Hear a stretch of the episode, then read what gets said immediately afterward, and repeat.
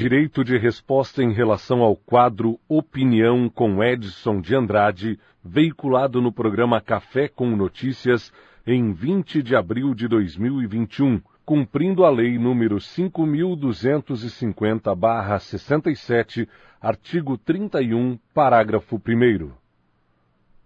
No programa em questão, uma opinião foi emitida dizendo que a empresa IPM Informática teria ido embora de Rio do Sul por conflito com o ex-prefeito Milton Obus e que o software que fornece ao município foi feito erradamente, dificultando a devolução de impostos pagos em duplicidade. Nos enganamos.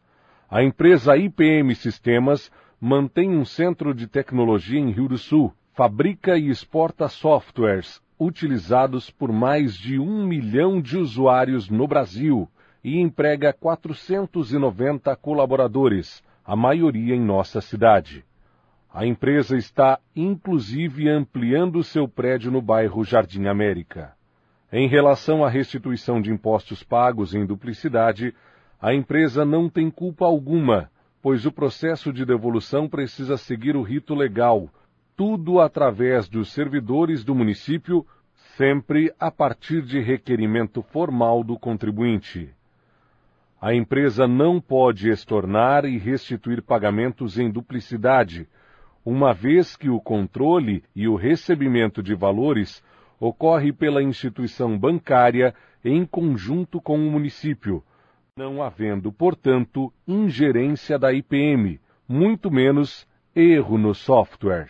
Ainda, com o sistema IPM, Rio do Sul vem sendo rotineiramente premiada na transparência dos gastos públicos, na agilidade das prestações de contas ao Tribunal de Contas do Estado pela redução do uso de papel e de gastos internos, e na maior agilidade no atendimento das demandas da sociedade.